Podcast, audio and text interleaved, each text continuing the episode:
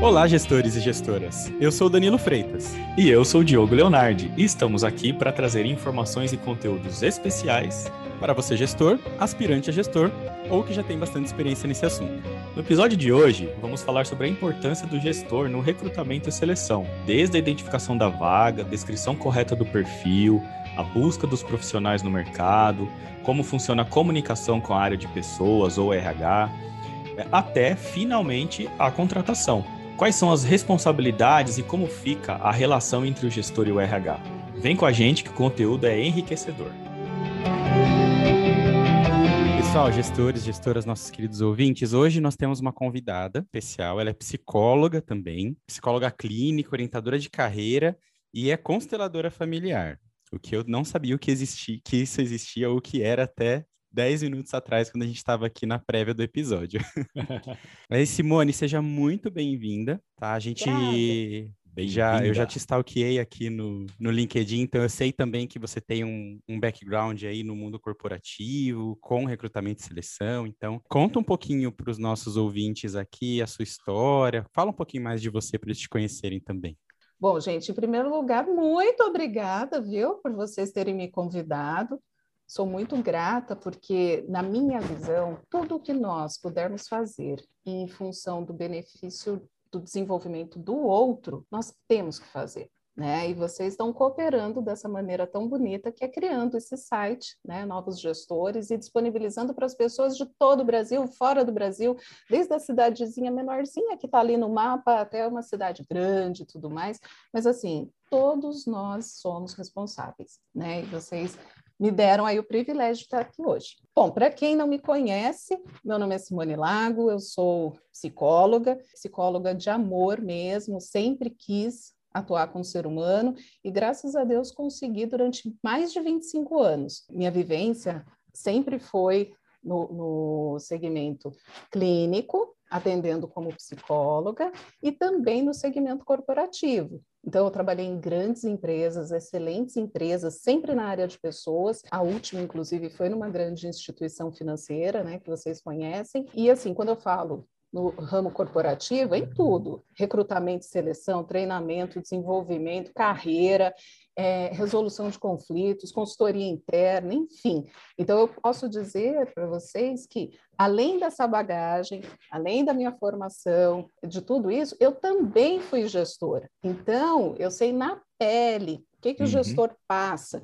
como é você acordar de manhã e falar: meu Deus, até ontem eu era especialista, eu era analista, caramba, hoje eu tenho uma equipe. E a primeira coisa que você faz quando você chega e senta na tua mesinha ali, pra, né, é uma série de pessoas ali ansiosas, querendo falar com você sobre PDI, sobre mérito, promoção, desenvolvimento, sobre inseguranças. E aí você fala, caramba, né, o que eu queria, que era apoiar o outro, agora eu estou mais do que empoderada sobre isso. Essa é a minha experiência. E eu estou aqui para somar com vocês, tá? É isso. Muito legal, mais do que comprovada a experiência aqui para ajudar a gente nesse conteúdo, falando aí de recrutamento e seleção. Muito bom. Simone, eu vou te fazer uma, uma, pergunta agora, e eu acho que a gente não conversou disso no briefing, mas a gente está montando uma estante virtual dos novos gestores. Se você tivesse que indicar um livro, uma publicação, um artigo, até mesmo um podcast, um site, qualquer mídia, para um gestor que está começando hoje, o que que a gente, o que que a gente poderia colocar na, na nossa prateleira virtual lá dos novos gestores, dizendo que foi indicação da Simone? Espera aí, que eu já pego aqui, inclusive. Olhou para cima porque tem a estante ali, ó. A eu tenho, tá minha estante está aqui, minha estantezinha. Então, eu tenho vários, mas assim, o primeiro que na minha cabeça, ah, por todos esses anos, né, mais de 25 anos, tendo sido gestora, tendo apoiado né, centenas de gestores e equipes, eu vejo que esse livro aqui, da Brené Brown, é a coragem de ser imperfeito. É imprescindível. Quando qualquer pessoa assume, pela minha experiência e por tudo que eu vivenciei esses anos todos atendendo vários gestores, né? A primeira coisa que o gestor quer, ele quer acertar. Né? Ninguém faz assim, ah, eu vou fazer alguma coisa para ferrar com alguém do tipo. Não, o gestor quer acertar.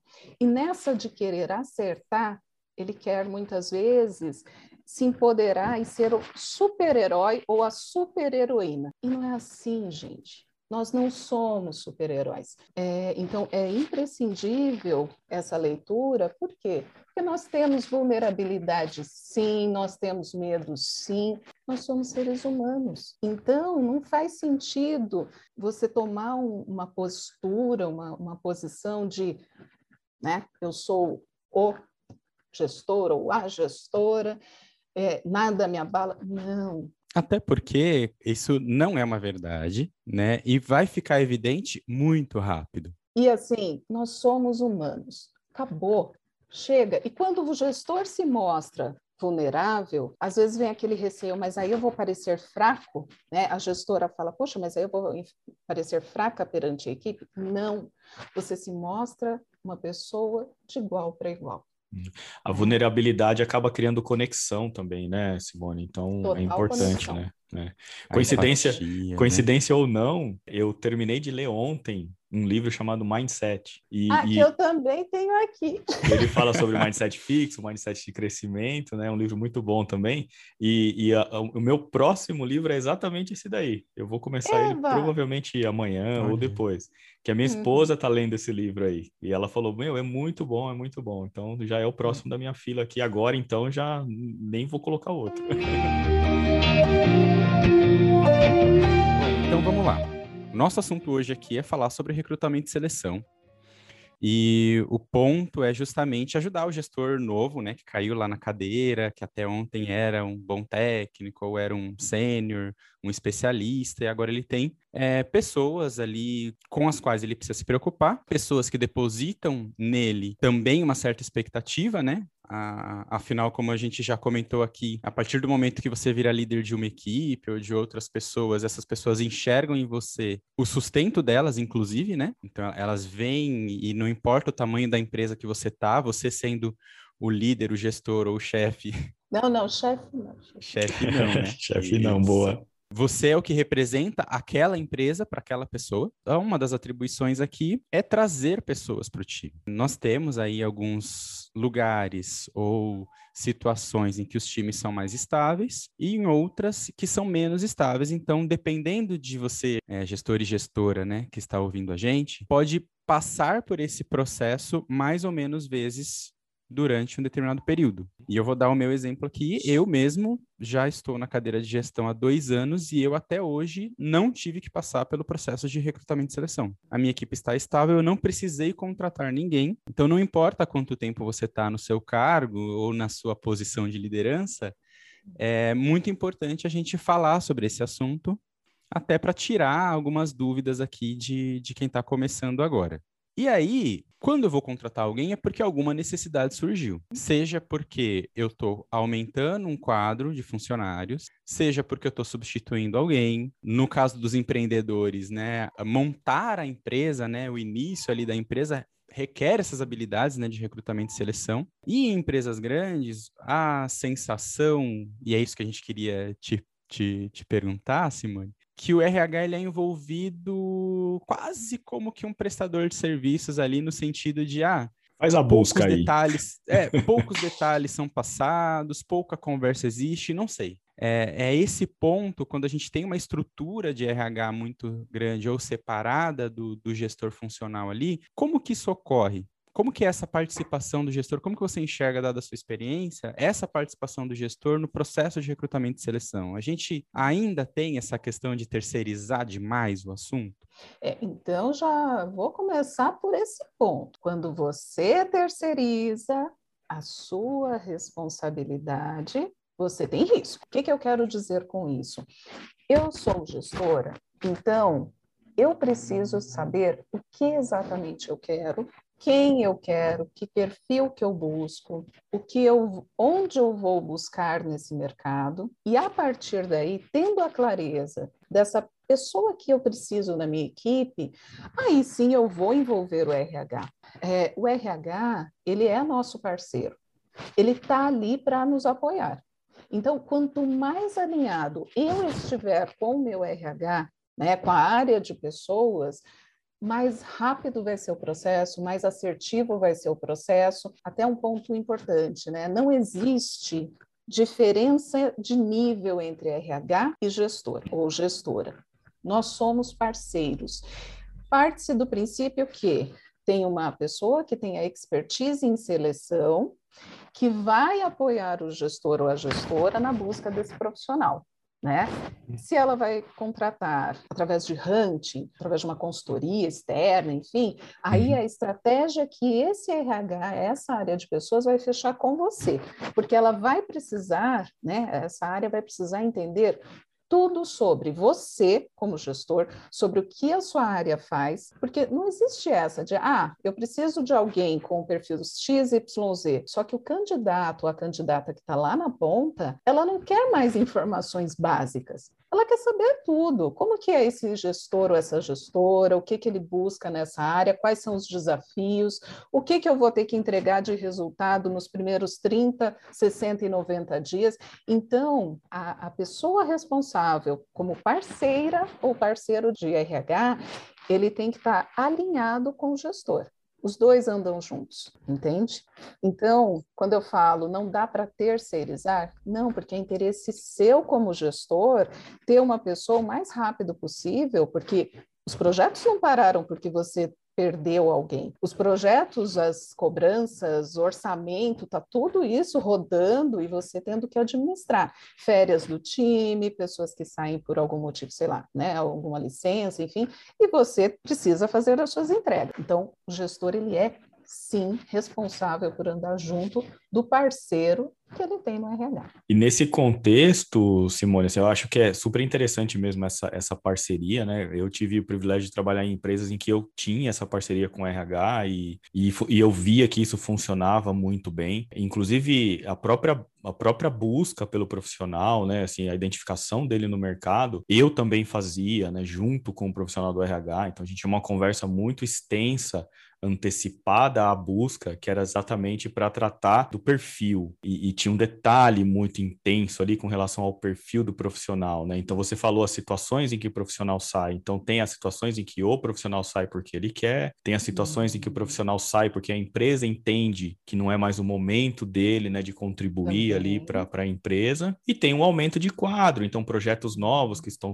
é, entrando e a, e a, equipe precisa ser é, recapacitada, né, em quantidade de de pessoas para dar conta ali do recado, né? É, como é que você visualiza é, essa etapa é, de, uhum. de você de fato identificar, ter uma tranquilidade, ter, né, pensar, né, exatamente no, no, perfil? Como você vê essa relação entre o gestor e, e, o RH? Um trabalho em conjunto, um trabalho que pode ser feito em separado? Uhum. Como, como você analisa essa, esse, essa questão? Uhum. E eu tenho até uma, uma pimenta para colocar aqui, às vezes, nesse, nesse assunto, que é do conhecimento técnico específico de áreas específicas. Né? O quanto que o RH precisa ou quanto que o gestor consegue passar essa, essa visão, né? Porque uhum. a, eu, eu vejo na TI, que é a minha área, e a área de biomedicina da minha esposa, por exemplo, é, são duas áreas completamente diferentes. As habilidades, as necessidades, é, tanto de soft quanto de hard skills de, de um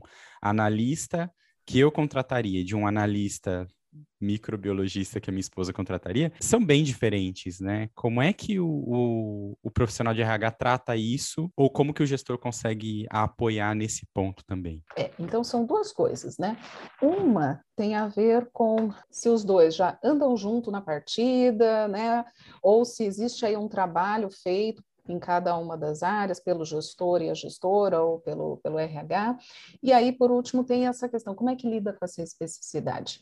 Versus o que vai ser né, procurado ali no mercado ou dentro de casa. Então, quando a gente fala sobre o acionar o parceiro de, de pessoas, antes o gestor tem que ter clareza. O que de fato esse gestor ou essa gestora buscam? Ok, se eu tive uma saída ou se eu tive um headcount a mais, né, aumentou o meu quadro, o que, que eu busco? Então, a primeira coisa é eu, gestor, ou gestora, eu preciso me apropriar do mapa da minha equipe. Espera aí.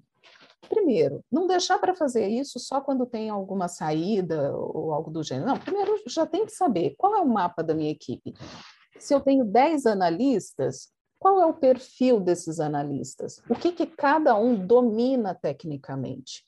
O que, que cada um tem de atitudes que frente ao grupo, elas se complementam e que fazem com que a entrega seja cada vez melhor dentro do time. Então, primeiro tenho que ter esse mapa. A partir desse momento, se eu sei que alguém saiu ou que eu vou trazer alguém porque entrou o headcount, eu preciso entender assim, o que que essa pessoa vai fazer. Por exemplo, ah, é, se saiu uma pessoa que era sênior da minha área, como que estão os meus júniores, como é que estão os meus plenos? Eu, eu não vou perder esse headcount de sênior, então eu posso muito bem promover alguém de pleno para sênior. Eu já tenho essa pessoa. Se eu estou promovendo, para sênior, eu posso promover o de júnior para pleno. Então, se eu posso trazer um júnior, que júnior que eu espero? Qual, quais são as qualidades que eu quero nessa pessoa, as atitu, atitudinais e quais são as competências também técnicas? E tem e algumas aí, coisas aí... que eu preciso, aí, aí visão aqui até de, de exemplo que eu vou dar depois. Eu preciso entender também se para mim é importante e imprescindível que seja uma pessoa pronta, né? perfeito. né? Para aquilo, para aquela posição. Esse exemplo que você deu ali é perfeito. Né? Tenho 10, digamos que um uhum. saiu e esse um eu sei pelo meu mapa que ele tinha determinadas habilidades, conhecimentos e ele jogava de uma determinada forma ali no time. Eu posso escolher pegar uma pessoa do próprio time que esteja pronta para aquilo e que vai jogar na mesma posição e que vai uhum. conseguir ter as mesmas habilidades, ou mesmo que eu escolha trazer de outra área da própria empresa ou de ou do mercado, ela também pode entrar jogando. Ou eu posso dizer, não, eu tenho espaço para formar alguém uhum naquela atividade. Perfeito. Né? E isso é, Perfeito. é, na minha visão, 100% decisão estratégica do gestor. O RH pouco teria, é, influ... eu, eu não diria influência, mas pouco teria responsabilidade sobre esse tipo de uhum. decisão. E aí, o que, que pode acontecer? O gestor, e como a gente está falando aqui, muitas pessoas acabaram de assumir uma posição de gestão, pode ser que o gestor, a gestora se sintam inseguros ainda. Né? Uhum. Né? E agora, né? Eu ainda não consigo fazer esse mapa e ter essa visão tão clara assim. E, de novo, você não precisa saber tudo. Fale com a tua liderança. Procure esse RH e diga assim: olha, eu ainda não tenho clareza, me ajuda. E faz um trabalho a duas mãos. O ideal é que você tenha essa clareza, por quê? Porque essa estratégia você tem que construir dia após dia na tua cabeça como uhum. liderança. Mas se você não tem isso, não sofra sozinho. E nem tente fazer de, ai, não, vão me achar inseguro. Gente, vamos lá, a gente está falando de você como desenvolvimento dentro da liderança e está falando assim da responsabilidade que você tem com quem está no time porque essas pessoas, elas vão questionar se você fizer uma contratação equivocada. Vão questionar você, né? Sim, sim, então, você tem a, a, responsabilidade com o teu time e você tem a responsabilidade com quem você está trazendo. Porque essa pessoa pode chegar e não se adaptar e falar assim, peraí, mas né, você me contratou com tais, tais, tais é, é, responsabilidades, mas não, não, é bem isso que eu estou vendo que eu estou fazendo aqui. Então, na, se está inseguro, busca apoio. O RH pode te apoiar? Pode, a área de pessoas tem total condição. E a tua liderança também, porque o seu líder, quem está acima de você, também é responsável pelo teu desenvolvimento. Isso já é um meio caminho andado. Aí você tem a clareza do perfil que você busca, se é um júnior, um pleno, sênior, enfim. E aí os gestores eles acabam caindo também numa cilada de querer o profissional perfeito. Aí tem uma lista gigantesca, né? Quero isso, isso, isso, isso, isso, e é imprescindível ter aquilo, aquilo. Não, calma. Né? Se você tem um mapa do teu time, você sabe quais são as três principais responsabilidades que essa pessoa vai cuidar e o que, que ela precisa em termos técnicos. Primeiro que você já tem que avaliar isso, né? Assim, ah, eu vou dar oportunidade para desenvolver a pessoa e aí eu foco mais no que a gente chama né, de soft skills e, e trago uma pessoa que tem ali atitude que eu quero, que tem total alinhamento com o que eu espero em termos de, de, características né, comportamentais? Ou assim, não, peraí, no dia a dia essa pessoa vai precisar sim saber o X, o Y, o Z, porque se ela, ela pode ter tudo isso, se ela não tiver essa parte, não, não, vai, não vai rolar. Né, nessa estratégia, inclusive, vocês conhecendo o time, sabendo o que você precisa tecnicamente ou, ou questões comportamentais na contratação, para tentar sair do mundo perfeito,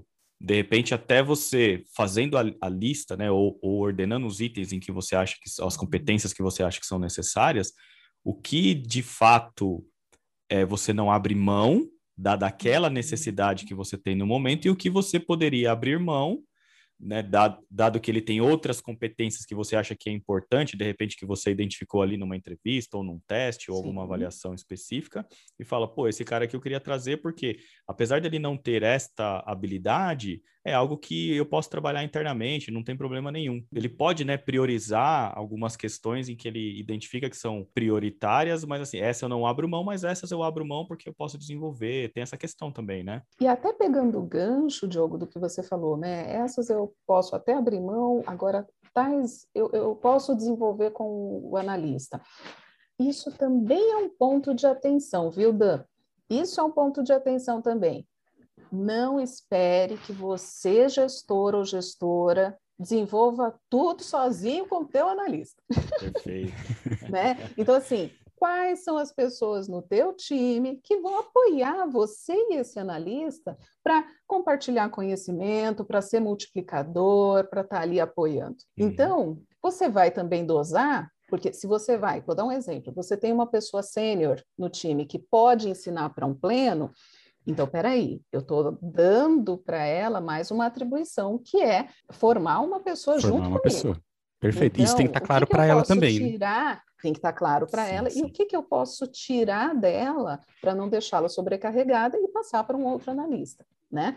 Então, o gestor ele não precisa se preocupar em fazer sozinho o que estiver pendente de gap em termos de conhecimento, enfim, porque ele, ele também tem o time para apoiá-lo na, na vinda dessa nova pessoa. Agora, só voltando, aí o, o Dan perguntou assim, mas espera aí, como é que a gente faz com algo quando é muito específico? Em tecnologia, isso é muito, muito comum. Peraí, precisa conhecer a tecnologia X, precisa conhecer a tecnologia Y, ou lá na área de microbiologia, se não conhecer tal ponto, fica inviável colocar isso como pré-requisito. Por quê? Porque aí otimiza o trabalho da área de seleção. Porque o que mais acontece é, se o gestor passa um perfil com 10 mil questões ali atribuídas do que ele espera, primeiro, todo mundo bate cabeça, né? fica ali perdido, não consegue encontrar o profissional. Se o gestor já tem essa clareza, ele deixa claro quais são os, os pré-requisitos para a área, a pessoa responsável de seleção tira todas as dúvidas, enfim, e já vai no ponto. E até questiona se precisa de tanta especificidade, a gente vai fazer fora essa vaga? Se for fora, quais são as empresas que você, gestor, me indica que eu posso fazer hunting ali? Que uhum. tem esse mesmo tipo de profissional. Quais são que usa a mesma tecnologia, Entendeu? trabalha no mesmo, na mesma, é, no mesmo negócio, né? Sim. Então, à medida que o gestor tem essa clareza, aí sim ele fala com a área de seleção e já combina tudo, né? deixando claro qual é, qual é o perfil, quais são os pré-requisitos, o que, que ele abre mão, o que, que ele não abre, onde a área de seleção pode ir para ser mais assertiva e trazer a pessoa certa, caso ele tenha essa informação. Se ele não tiver, a área de seleção tem essa expertise para ir atrás, e a partir desse momento é que começa todo um trabalho de parceria com os dois juntos. Porque seleção vai dizer assim: olha, encontrei X profissionais. Vamos entrevistar? Opa, então calma. Antes disso, gestor e seleção já tem que deixar claro qual é o processo, quais são as etapas, né? Então, assim, peraí, para a sua vaga, você vai precisar fazer teste? Esse teste vem antes, vem depois do que? Vai passar por entrevista? É entrevista individual? É okay. É dinâmica de grupo? É uma banca? Ah, tá. Depois desse processo, fala com quem mais? Se você é o gerente, fala com o teu superintendente? Vai até o diretor ou não precisa, né? Uhum. Ou a autonomia ali da decisão está com você. Então, isso é muito importante. Por quê? Porque quando o candidato ele está é, concorrendo à vaga, não pense que ele está ali tranquilo, ali participando só do teu processo. O profissional bom está participando de vários processos, né? Ele vai questionar, ele vai falar assim, qual é a próxima etapa? Quanto tempo demora? olha para a pessoa de seleção e fala, meu Deus, não falando sobre isso. É. Não, né? Aí transmite até uma questão de desorganização, né? uhum. né? Então, o processo será assim, serão tantas entrevistas. Hoje em dia, até para informação de todo mundo. Cada vez mais o processo está otimizado, sem aquele monte de entrevistas, sem aquele monte de testes. E isso é algo que o candidato também sente, assim, nossa, que empresa burocrática, tem que fazer tudo isso. É. Né? Sabe que eu, eu é, olhando né, o meu feed ali no LinkedIn, é, eu já me deparei com várias situações em pessoas colocando exatamente esse ponto que você citou, se assim, reclamando de que é, o cara colocando para a rede, falou: eu desisti do processo porque ele é muito burocrático. É, eram muitas etapas, ou se não, é. eu desisti do processo porque eu não tinha a expectativa do feedback, eu não sabia. O profissional que me entrevistou não sabia quando ele me daria o feedback, porque ele tinha uma agenda de ainda X pessoas ou seja, a falta de informação para o profissional que está ali buscando recolocação é muito ruim e acaba trazendo uma percepção negativa da empresa também, é. né? Eu vejo sempre, você falou de LinkedIn, eu ia mesmo comentar disso, né? Eu sempre uhum. vejo alguns assuntos recorrentes, né, de críticas ao processo de recrutamento e seleção. Um deles é o é. feedback. Eu mesmo participei de N processos já e feedbacks que eu recebi foi de 10% Poucos. desses, né? Infelizmente é muito raro você ter um bom feedback do por que não? A questão dos critérios mirabolantes. Ah, eu quero um estagiário que tenha 150 requisitos. É, isso, estagiário com 10 anos de experiência. Cara, você não vai achar, sinto vai muito, né? né? E o terceiro é, é, essa burocracia. É justamente, hum. puxa, mas eu falo com um, depois eu falo com outro, depois eu falo com... E, a, e aquilo gera ansiedade. E como você falou, né, Simone? profissional bom está sendo procurado. E aí ele é procurado, só que ele está trabalhando, em alguns casos. Você comentou da questão do hunting, que depois a gente pode até entrar um pouco mais no detalhe. Mas aí, poxa, eu estou trabalhando, e aí eu, eu tenho que me dispor de X etapas etapas, que até pouco tempo atrás era tudo presencial, né? Você tinha que falar qualquer coisa que chegava mais tarde ou saía mais cedo para poder fazer esse tipo de coisa. Uhum. E ainda não está claro até onde vai, você vai perder algumas, algumas bons profissionais alguns... aí por conta disso, né? Vai perder talentos, né? Sim. E olha que interessante, Dan, você falou isso, Diogo falou isso, mídias sociais. A gestora, o gestor, eles hoje, sempre foi assim, eles estão muito mais expostos. Uhum. Quando a gente vai no LinkedIn, qualquer mídia, o candidato, ele terminou a entrevista e olha assim, ele fala assim, meu, às vezes a, a empresa demonstra ser excelente para o mercado, às vezes a empresa tem um discurso politicamente correto. Se o, o candidato não percebe isso durante a entrevista, aí soa de uma maneira muito hipócrita. Então, vou dar um exemplo. Se a empresa ela se posiciona no mercado de uma forma humana, vou dar um exemplo, humano.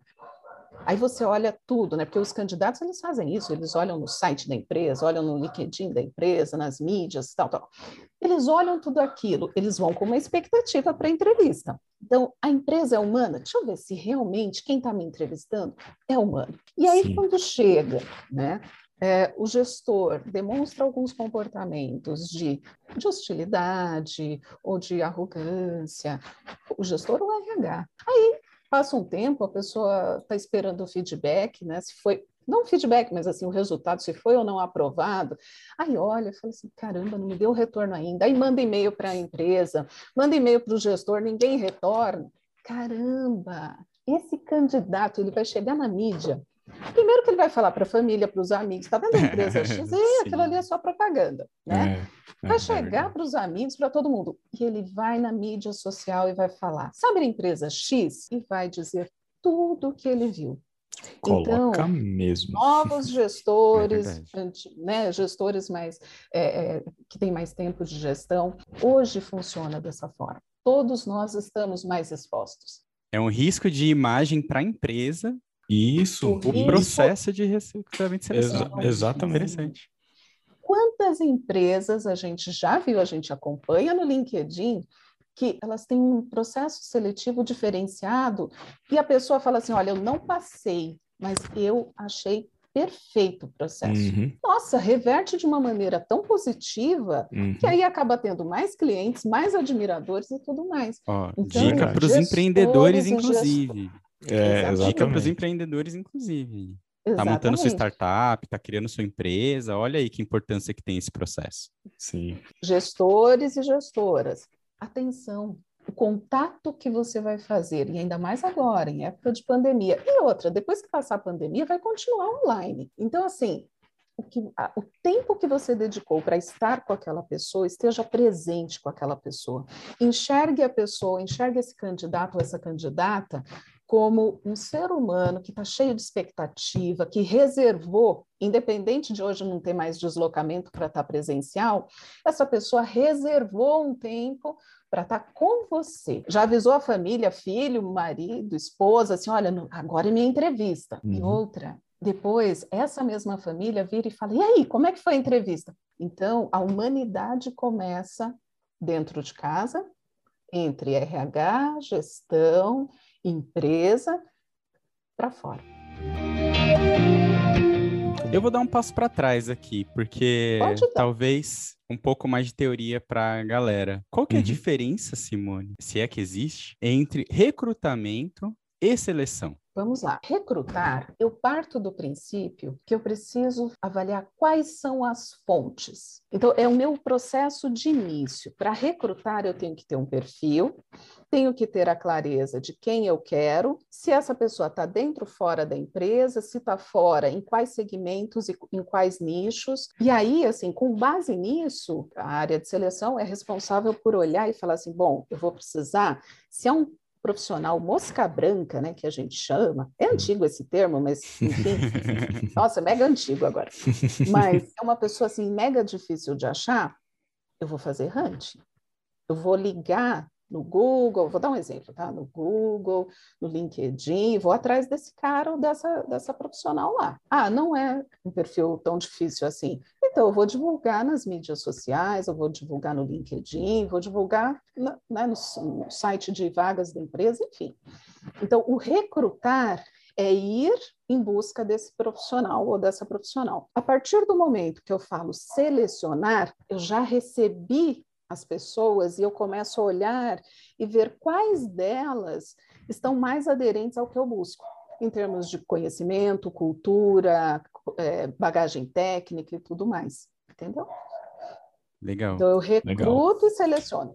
Eu atraio, que hoje em dia a gente acaba nem usando mais o termo, né, recrutamento, mas assim, atração e seleção. Eu atração atraio e, e seleciono. Legal, legal. Porque é, isso mostra um pouco o quanto que a gente consegue paralelizar algumas tarefas, né? E o quanto que a gente precisa serializar. Vou tentar dar o exemplo aqui para ficar mais claro, que eu, eu, fico falando esses termos técnicos da TI. Fica tranquilo, depois eu me corrijo. Mas é assim, eu tô no, na atração, né? Eu preciso atrair o cara para mim e para isso o gestor tem um trabalho muito forte de fazer esse raio-x da equipe, pedir o feedback dos próprios gestores dele, pares eventualmente, né? Da, do próprio time ali, pessoas mais sêniores do time, para montar esse perfil de quem que eu preciso. Ele monta essa persona, vamos chamar assim. Uhum. Uhum. Dado isso, alinha-se com o RH e parte para essa atração. Que aí a atração vai depender dessa estratégia que você me falou, né? Ah, é muito uhum. específico, não é, vou publicar no LinkedIn, vou publicar nas, nos sites de vaga e tudo mais. E, e tem uma coisa bem bacana também que dá muito certo. Fala com o próprio time. Pessoal, vocês sabem que a gente está precisando de uma pessoa. A minha estratégia é Indicação. essa. Pelo amor de Deus, me manda indicações de dentro Indicação. de casa. Porque se você, porque se você está dizendo que essa pessoa é boa, vai trabalhar do teu lado. Indicações. E aí, assim, vai te ajudar nas entregas da área, né? Então, com certeza virão excelentes indicações, né? É, e outra forma também, vamos pegar o mundo de tecnologia, né, ou o mundo de microbiologia, existem ali é, contatos que, você, que os gestores eles têm entre eles, até com outras empresas. Então, nada impede que, além dessa força-tarefa que a área de, de seleção está fazendo, de recrutamento de seleção, de atração de seleção, que o gestor também faça, assim, amigos, olha, estou com esse perfil, vocês têm pessoas para indicar? Era... Era exatamente nesse ponto que eu queria chegar, é. Simone, porque em empresas muito grandes a gente vê muitas vezes assim: ah, montei o perfil, escrevi aqui os requisitos num, num bloco de notas, mandei para o RH. Agora eu vou ficar esperando ele me mandar quem eu vou entrevistar. Né? Uhum. É, e não, né? Assim, o mais, o mais legal é, é ter esse trabalho ativo também do próprio gestor, porque o que vier daquela rede de contatos ali é, vai ser muito rico, né? Sim, sim. Agora, o que, que é importante, gente? Isso é um ponto para os novos gestores e os gestores que já estão, meu, se você já tem a pessoa, não faça processo para inglês ver. Ah, perfeito. Ah, perfeito. Entendeu? É, vamos lá. Uma coisa é você pega as indicações, você pega as, as pessoas que vieram de maneira espontânea, seleciona, tal, tal, tal. Outra é, se você sabe que é a pessoa X que você quer, vai, vai direto, fazer né? processo né? Para, sabe, para mostrar que está tendo toda uma seleção e no final você encontrou aquela e aquela que você quer ficar. Poxa, uhum. primeiro, você brinca com a vida de N outros candidatos. Cria expectativa, né, Simone, nos outros, né? É, é, é desrespeitoso. É. Né? Você cria expectativa, você demonstra até falta de, de, Sabe aquele jeitinho? Ah, deixa uhum. eu colocar fulano, porque é fulano que eu quero mesmo. Ah, uhum. mas e as outras pessoas? Né? Não, então, e, e assim, não é assim, assim, não é legal. Sim. E se você tem essa autonomia, né, Simone? Eu acho que isso é fair, né? Cara, ó, eu a gente tá quero tá falando o Diogo. Quem está aqui, por exemplo, a gente está falando que quem está aqui ouvindo pode ser uma pessoa que está numa empresa pequenininha como pode ser uma pessoa que está numa empresa gigantesca. Gigantesca. Né? Às vezes, a empresa determina alguns processos. Ah, tem que ter no mínimo X candidatos. Por quê? Pela questão de diversidade, pela questão de ter N opções, mas então que seja feito um processo de fato considerando cada uma das pessoas de forma é, igual. Entendeu? Perfeito. Uhum, perfeito. E fica a preocupação sim, sim. em conjunto, né, se tanto do gestor sim. quanto da área de pessoas, né, nesse contexto todo, né? Das Ótimo. duas, né, dos dois parceiros. Uhum. Pensando nessa parceria, se, né, entre RH, área de pessoas, né, e, e, e os gestores, a gente já falou muito aqui que isso é importante. Agora, você acha que, de alguma forma, a área de pessoas ela poderia contribuir ou precisa contribuir é, com relação ao, a alguma capacitação anterior do gestor? Perfeita essa pergunta, porque é uma coisa que eu estava aqui com ela na cabeça. O gestor ele está em parceria com a área de pessoas. Isso para as empresas que existe ali uma área específica e tudo mais, uhum. né? Então, o gestor Será que ele está preparado para avaliar o candidato? Primeira coisa, né? O que, que eu quero saber dessa pessoa? Como que vai ser a minha entrevista? Então, vou dar um exemplo que acho que dá até pauta para uma futura matéria, né? Entrevista por competências, por exemplo. Né? Será que esse gestor ele sabe o que abordar?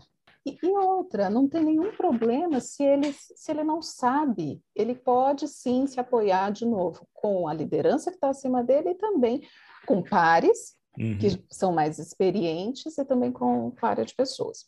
Então, assim, primeiro, como que ele vai abordar esse profissional? Esse gestor ou essa gestora vai perguntar o quê?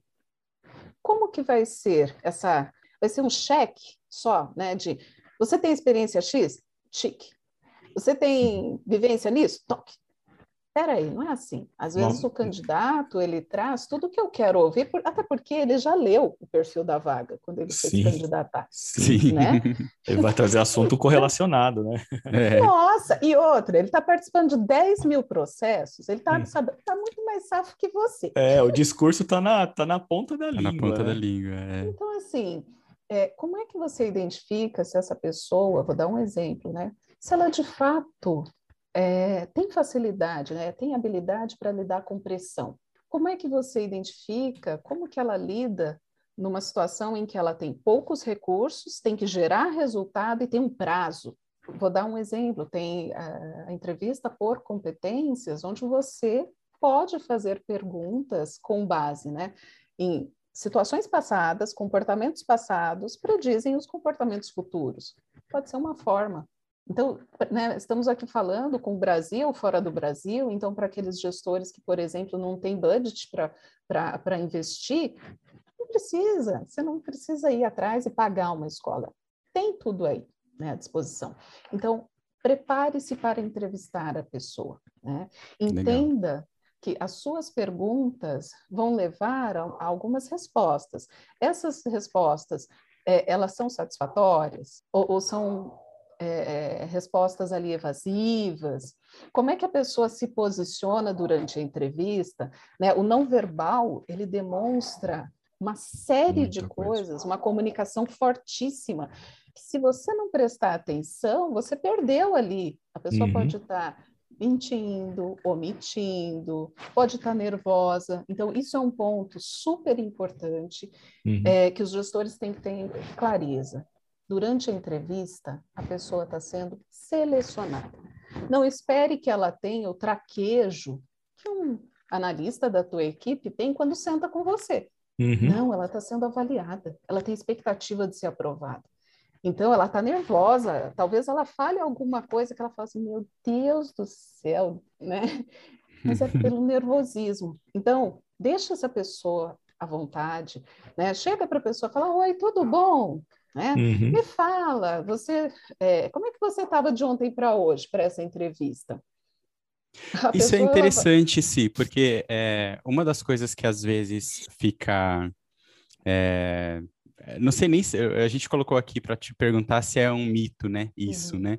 Uhum. É, mas uma das coisas que a gente vê muito é, não, ó, o gestor ele vai se preocupar com a parte técnica uhum. e o RH com o comportamental. Com comportamental.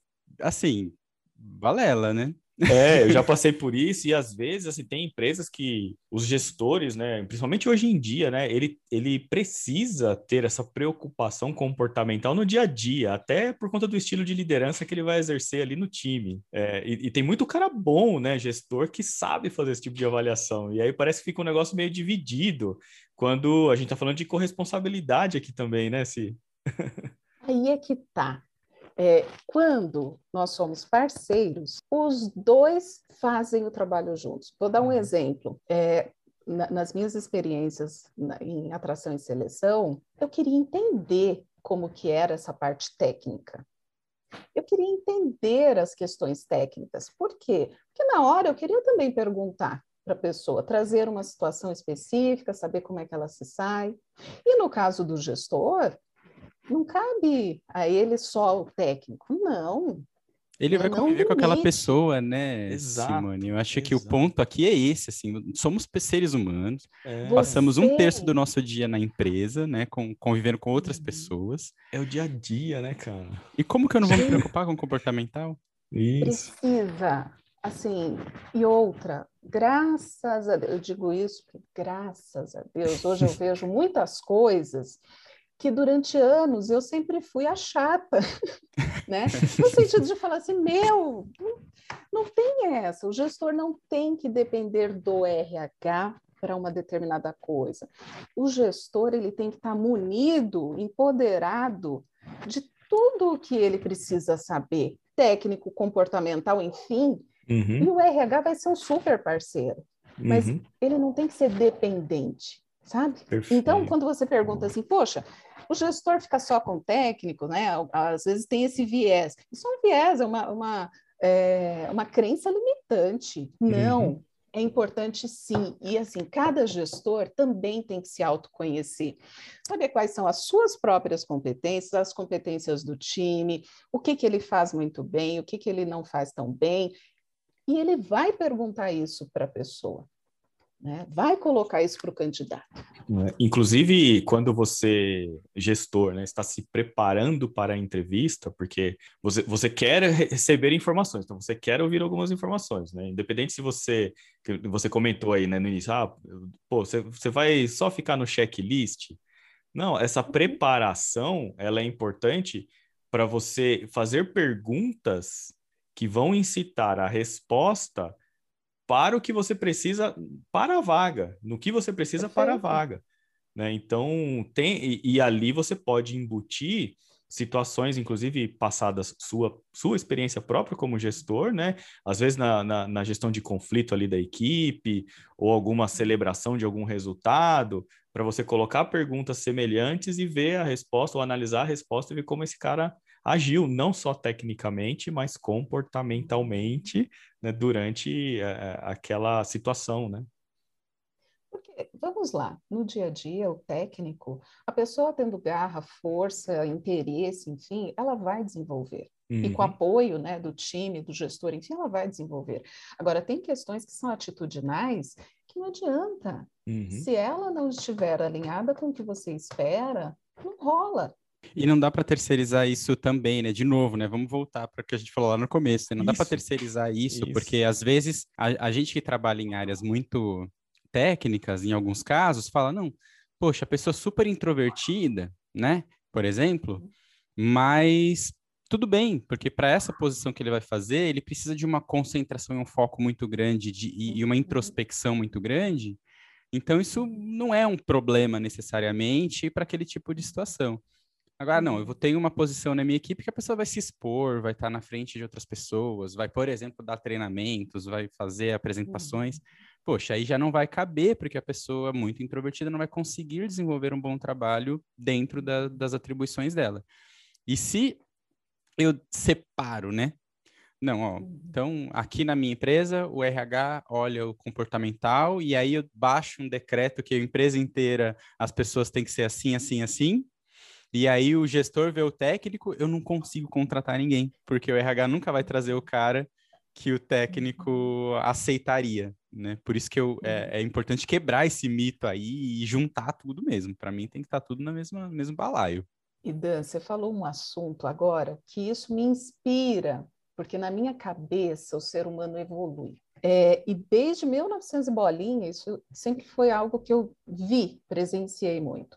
E aí, você observa que durante a entrevista a pessoa é tímida e a sua vaga é uma vaga para trabalhar com multiplicador de treinamento para os demais times. Primeiro, essa pessoa pode estar naquele momento numa situação em que ela passou uma situação pessoal e que de alguma forma impactou na forma dela se posicionar com você. Ou, de fato, a pessoa é tímida mas ela tem uma, uma série de habilidades dentro dela e de força que chega na, quando ela tem ali a, a, a atividade para fazer, que é ir e se expor frente a uma palestra, ela já fez, sei lá, programação neurolinguística, já fez uma série de coisas e já trabalhou isso. Cuidado, gestores, cuidado, área de pessoas, para não rotular. Eu conheço inúmeras pessoas que são mais reservadas, são mais quietas, quando chegam para um grupo, gente, elas dominam a sala. Então, quem, quem estiver ah, vendo o eu... vídeo aí no YouTube, eu tô com a mão levantada, tá? né? Quem tá ouvindo a gente no podcast não, não tá vendo. Não, você não é, Danilo. Dan... Então, Simone, é, era isso mesmo que eu queria pôr. É isso. Eu sou muito tímido. Quando eu chego num lugar, numa festa, em algum é, a minha vida pessoal, eu sou uma pessoa tímida, eu não, eu tenho dificuldade de fazer amizade. Eu vou na academia, por exemplo, né, que eu, eu vou bastante na academia, e eu nunca converso com ninguém. Eu não sou uma pessoa que eu consigo ter essa expressividade espontânea, né? Para mim é muito difícil, mas você deu exemplos muito, muito, muito práticos. Uhum. Eu fui atrás de fazer um curso de teatro, Ainda hoje, a cada um, dois anos, eu faço um workshop de teatro. Eu tive um canal no YouTube que eu contei no primeiro episódio, falando sobre paternidade, que quando eu olho os primeiros vídeos lá daquele canal, eu sinto vergonha de mim mesmo.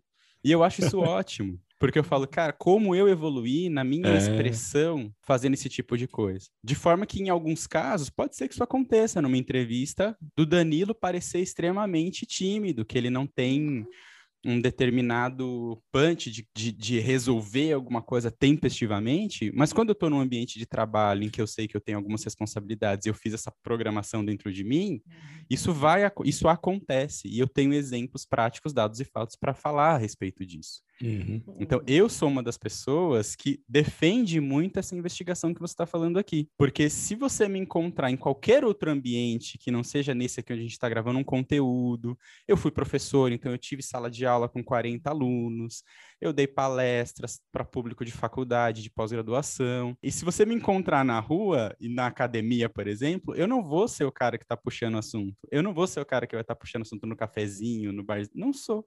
Não sou. Se eu for rotulado pela forma que eu sou visto em determinados é, ambientes. ambientes, sociais, uhum. não, não, não, não se vê. Não dá certo. E a entrevista ela é muito curta. É, esse cuidado tem que ser tomado mesmo.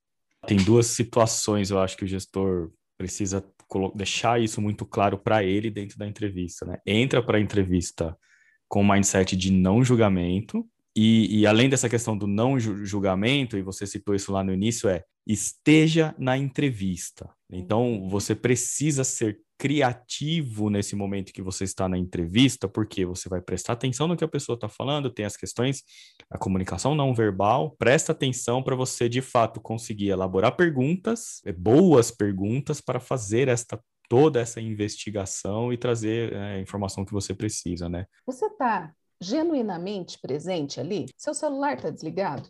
Uhum. Ah, mas meu celular não pode ficar desligado. Avisa o gestor que você está fazendo a coisa mais importante daquela tarde, daquela manhã. Uhum. Você está buscando uma, a pessoa que você precisa para a tua equipe. Então, assim, o candidato, ele sabe quando você está prestando atenção ou quando você está disperso. Ele sabe quando ele está falando e você está viajando, entendeu? Isso é muito Isso é dolorido, né? Isso é, é, é, um, é um desrespeito, é, é né? desrespeitoso. Gestor e gestora, não faça isso, pelo amor de Deus. Nem área de pessoas. Sim, queria colocar aqui uma questão talvez até polêmica para o nosso, pro nosso bate-papo. A gente percebe, né? Tem claro. que ser polêmico, sim, porque ah, a vida boa. como ela é. É isso aí. É assim, gente. É isso aí. Pode é perguntar tudo. Show, vamos lá então. A gente vê muito hoje em dia nas mídias sociais questões aí trazidas até por influenciadores, é, mas do mundo, falando do mundo corporativo, tá? O pessoal coloca dessa forma, né? Você, gestor, contrate por competências comportamentais e não por competências técnicas. A gente falou muito aqui, né? De você vai abrir uma, uma vaga, vai buscar um profissional, você vai listar o perfil dessa vaga, o que você abre mão, o que você não abre mão e essas pessoas, né, falando, contratem por competência e não por competência comportamental e não por competência técnica. Eu queria ouvir um pouquinho a sua opinião sobre isso. É, assim, Diogo, não tem uma receita. Vamos lá, vida real. Como é que ela é? Vai, mainframe, dá para aprender do dia para a noite? Não. Não. É, microbiologia na especialização XYZ, tal, tal. Dá para aprender do dia para a noite? Talvez não. não. Se eu estou falando de cargos é, em que dá sim para a pessoa desenvolver, ela aprende, ela faz curso, ela se vira nos 30, beleza. Mas não dá para dissociar. Gestor, uhum. só faça a contratação com base no comportamental que a pessoa se vira. Não. Sabe por não quê? Pode, né? É, porque essa pessoa, para ela se virar, primeiro, vamos pegar o nosso exemplo agora. A gente está no meio de uma pandemia, o índice de saúde mental está sofrível dentro das empresas, uhum. as pessoas estão saindo, pessoas que dominam o dia a dia delas, dentro das áreas, com as atividades que elas têm, estão saindo de licença por ter que lidar com tantas coisas ao mesmo tempo, nesse momento tão é, é, desafiador.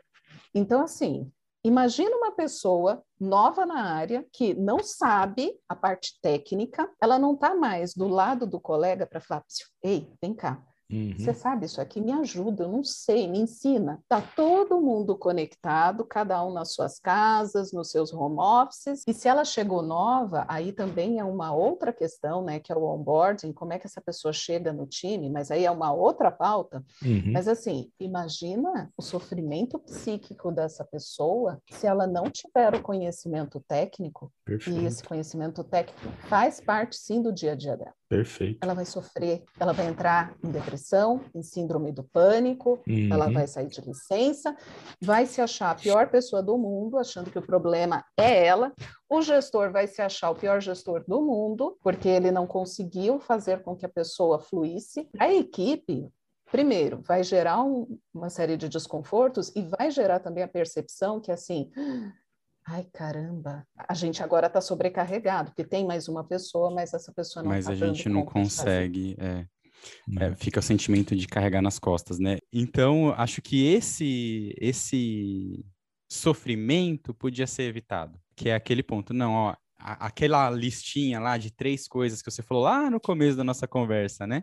Coloque as três coisas que são imprescindíveis aqui, o que realmente não pode faltar para essa contratação. Tem que ter ali o, o técnico, se o técnico é algo é algo relevante ali, né? Tem áreas mais administrativas, por exemplo, que não têm habilidades técnicas específicas, que você pode, de fato, contratar e ensinar. Sim. Né?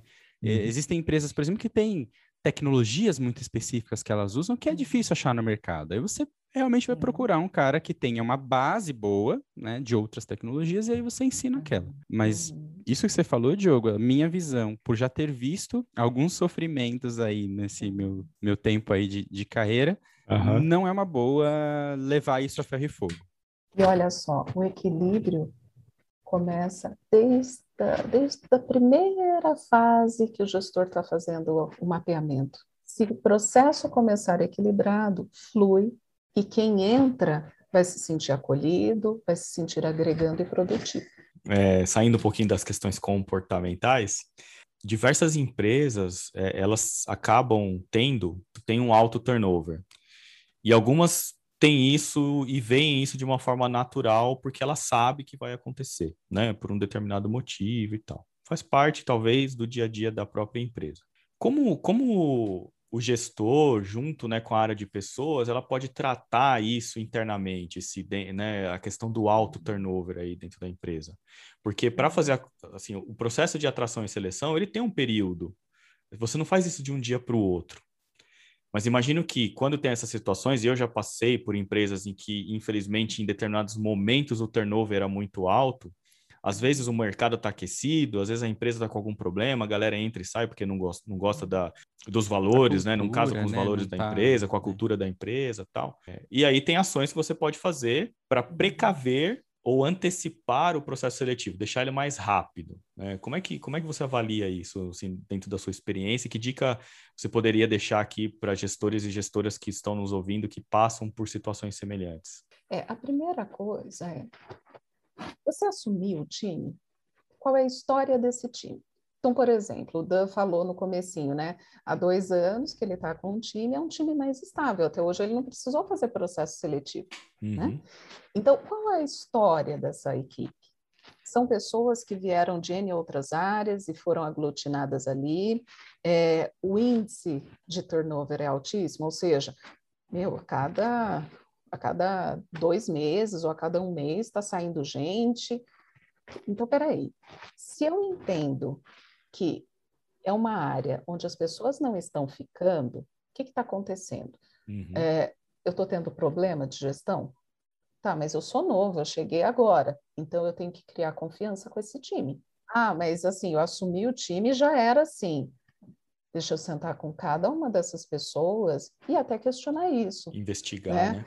Investigar, né? O teu papel vai ser investigar e falar assim, meu, o que está acontecendo, né? Fulano, me conta um pouquinho, você está aqui há X tempo, né? Uhum. Como que você tem visto as saídas do time?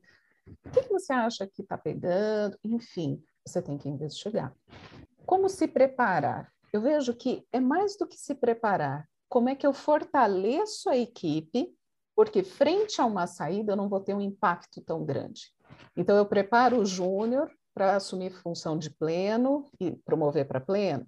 pleno para sênior, assim vai, é, eu deixo sempre para o pessoal assim, olha pessoal, vamos deixar um banco de, de indicações aqui, porque sempre vale a pena. Amanhã ou depois, se alguém opta por fazer uma carreira em outra área, enfim, a gente já consegue ter ali é, a, a, uma, né, pessoas ali para serem entrevistadas. Uhum.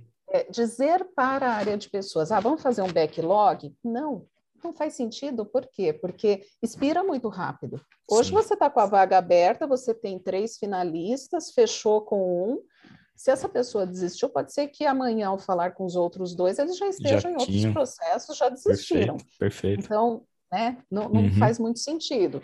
Mas, espera aí, a empresa onde você está tem uma forma estruturada de ter backlog para todas as áreas, uhum. né? Então, você pode até perguntar para a pessoa de seleção assim, ah, vamos fazer aqui um apanhado só para ver quantos currículos eu teria hoje caso eu tivesse uma vaga. Ah, uhum. Ah, teria X currículos com esse perfil. Põe as palavras-chave e você vai identificar. Então, esse se preparar tem a ver com você está interagindo com outros gestores, você está fazendo cursos de gestão, enfim, conversa com seus colegas, fala assim, escuta, na minha equipe, por enquanto, está redondinho, mas se você tiver alguém com perfil XYZ, manda para mim. Uhum. Né? Então, essa ação proativa é importante. E tem muito pano para manga para falar sobre retenção. É, eu acho que reter talentos é um assunto também muito rico. Sim, sim. Daria para a gente continuar aqui um tempão é. falando Dá sobre esse assunto. Dá para fazer um novo sim, tema. Sim, sim, sim. Exato. Sim, sim, sim.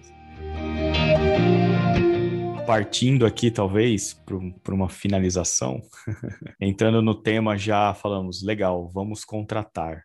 Como fica essa decisão? Se ela também é compartilhada? É única e exclusiva do gestor? É única e exclusiva da área de pessoas? Como fica uhum. essa situação? A maior responsabilidade aí, sem dúvida, é do gestor. Só que assim, lembra, é uma relação de parceria com a área de pessoas. Então, assim, essa pessoa da área de RH tem uma série de de conhecimentos, de bagagem, já entrevistou trocentos profissionais, tem uma visão até sobre mercado, porque uhum. conhece, mapeia o mercado, vê onde é que estão as pessoas que a empresa tem interesse, enfim. Então, essa pessoa tem uma baita bagagem. Então, ao ouvir, não seja arrogante, né? Ótimo. Permita que essa pessoa traga, né? É, é, área de pessoas, me diz, o que, que você achou desses candidatos? Qual que é a tua visão? Deixa uhum. essa pessoa falar primeiro, o que, que ela vê, quais são as impressões que ela tem, ela ou ele, enfim. Por quê? Porque vão somar as tuas e você vai trazer as suas. No final, vocês vão discutir e vocês vão chegar num consenso. Pode ser uhum. até que você diga assim: olha, gostei mais da pessoa X para essa vaga, eu vejo que essa pessoa vai me atender mais. Se a área de pessoas disser, ah, mas eu não concordo com você, então me diz o que, que você é, entende que não está linkado, que não está alinhado. Você tem autonomia para seguir mesmo assim. Mas se essa pessoa está trazendo um senão, esteja de ouvidos abertos, porque com certeza faz sentido. Acho que é isso. Simone, muito obrigado. A gente vai ter que ir para o final agora. A conversa está muito boa, um assunto vai puxando o outro. Muito legal é, mesmo. Puxa mesmo. Daria para ficar horas e horas aqui conversando, mas isso é bom, ficar esse gostinho de quero mais. A gente pode combinar outros momentos para se aprofundar mais em algumas outras coisas. Isso é ótimo. Lá no começo você falou que você trabalha com essa questão de desenvolvimento de carreira, que você também é psicóloga clínica. Fala um pouco, como que as pessoas te acham? Onde que elas vão? Como que você tá? assim, sendo super transparente com vocês, por indicação. Aí, de tanto, né, as pessoas todas falarem para mim, Simone, você tem que divulgar o seu trabalho no Instagram, no LinkedIn e tudo mais. Agora eu estou vendo essa parte, mas hoje é por indicação. Um que vai gostando, vai indicando para o outro, para o outro, para o outro, para o outro. E assim, é, vocês já conhecem o meu trabalho, vocês me conhecem como pessoa e como profissional. Então, assim, é, vocês sabem, eu amo, eu entendo que o ser humano ele pode evoluir, sim, né? Então, tudo que eu tenho de bagagem da minha experiência corporativa, eu uso sim, para todos os níveis, júnior, pleno, sênior, executivo. não tem. São 25 anos. Então uhum. eu posso apoiar, eu posso ajudar. Então, um recado aqui, talvez, para os nossos ouvintes, né? Quem quiser aí conhecer a Simone, quiser mais informações, manda uma mensagem para a gente. A gente tem Isso. os contatos dela e a gente repassa. E até é, palestras, né? Porque a gente está falando com o universo, uhum. onde dá para fazer hoje palestra sobre vários temas para N pessoas. Sim. Pessoas do Iapoque ao Chuí, fora do Brasil. Então, uhum. Então, assim, a gente consegue transmitir. Eu consigo e vocês também. Então, contem com a gente, com nós três aqui. Muito bom. Ótimo. E Simone, aí eu vou dar o meu, a minha contribuição aqui para você. Se você quiser conversar sobre esse assunto de mídias sociais, é, me chama, a gente bate um papo, tá? Nossa, Legal. eu quero, eu quero. é, a gente eu brinca aqui que o, o Diogo é o nosso roteirista e eu sou o editor barra social media aqui, que fico preocupado se a gente postou o, o, a prévia do episódio, se a gente postou os lembretes depois, né? É, então a gente pode bater um papo aí depois, tá bom? Simone, alguma coisa que você queira falar, dar um, uma mensagem para os novos gestores, independente do assunto recrutamento e seleção, para a gente finalizar o nosso bate-papo aqui? Olha, tem muita coisa para dizer, mas a principal e que vocês já disseram em outros podcasts, o essencial, você tem que gostar de pessoas. Se isso não está no teu DNA, se isso não está dentro de você, você vai sofrer como gestor. Você tem que sentir prazer em lidar. Ah, Simone, mas sentir prazer com um conflito, com ficar com discussão, de sim, porque você é o facilitador, você é quem vai mover essas pessoas para frente. Você é que vai inspirar. Se isso não fizer sentido para você, vai para a carreira especialista. E uma coisa que eu, eu sempre digo também, gestor e gestora, você não está sozinho. Isso. Não. Estamos, Estamos aqui, aqui, também. Muito bem, Si. Gostaria de agradecer novamente aqui a sua presença. Foi uma conversa extremamente agradável.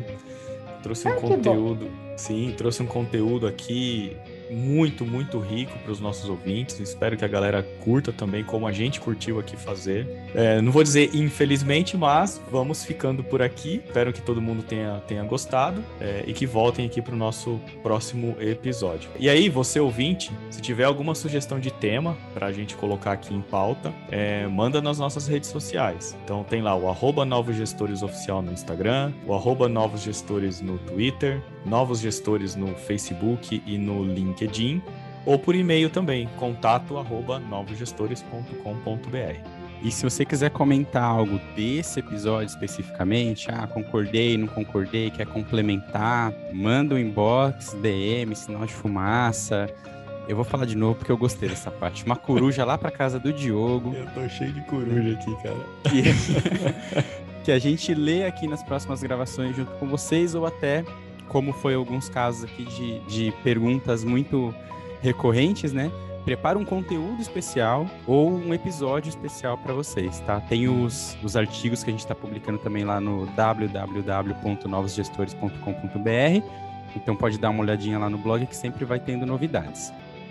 E para não esquecer aquele pedido de sempre, se inscreve no nosso canal no YouTube se você estiver assistindo pelo YouTube se inscreve no, no, no, Spotify, lá no Apple Podcasts, dá cinco estrelinhas pra gente. Isso vai ajudar o conteúdo a aparecer como sugerido para outras pessoas que se interessam pelos mesmos temas. E não deixa de ativar o sininho, as notificações aqui para receber próximos, os próximos avisos. E se você quiser colaborar com a gente, lá na nossa página do Anchor, que o link vai estar aqui na descrição, tem também um link para você fazer uma assinatura e ajudar com o que você quiser. Isso vai ajudar a gente a sustentar o nosso site, as compras de equipamentos e tudo Software. que a gente precisa manter aqui para trazer esse conteúdo para vocês, tá bom? Muito obrigado e nos, nos vemos, vemos no próximo, próximo episódio. episódio.